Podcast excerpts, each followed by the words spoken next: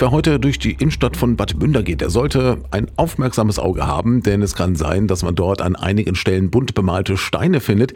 Die sollen den Bürgern ein Lächeln ins Gesicht zaubern. Was es mit der Aktion Bad Münder lächelt auf sich hat, das weiß unser Reporter Christoph Fuppert. Christoph, wer hat denn die Steine bemalt und dann versteckt? Also das waren Kinder und Jugendliche beider Kirchengemeinden, der evangelischen und der katholischen, also eine echte ökumenische Aktion.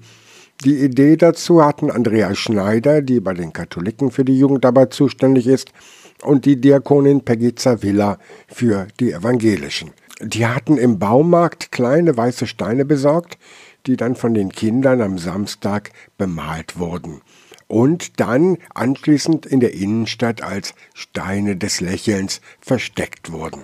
Und das ist Teil einer größeren Aktion? Ja, so ist das. Bad Münder lächelt ist ein Aktionsmonat der Sozialraum AG, mit der in diesen krisenhaften Zeiten die Stimmung ein wenig aufgehellt und das Gemeinschaftsgefühl der Bürgerinnen und Bürger gestärkt werden soll. Und da werden eine Menge Ideen, wie etwa die der Lächelsteine, umgesetzt. Zumindest die kleinen Steinbemaler hat die Aktion zusammengeführt ein ideelles Zeichen, aber im Bereich Ökumene nun, die funktioniert hier in Bad Münder ohnehin allerbestens. Aber die Jugendlichen, die haben auch Einrichtungen direkt besucht und Lächelsteine verteilt? Ja, das ist richtig.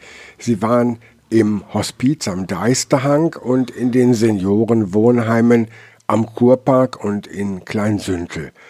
Auch das ein Zeichen, dass die Menschen in Bad Münder enger zusammenrücken und, wie ich finde, eine originelle Idee.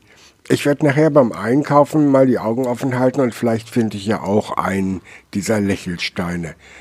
Radioaktivreporter Christoph Fuppert mit einem Hinweis auf die Lächelsteine, die man ab heute in der Innenstadt von Bad Münder im Rahmen des Aktionsmonats Bad Münder lächelt finden kann.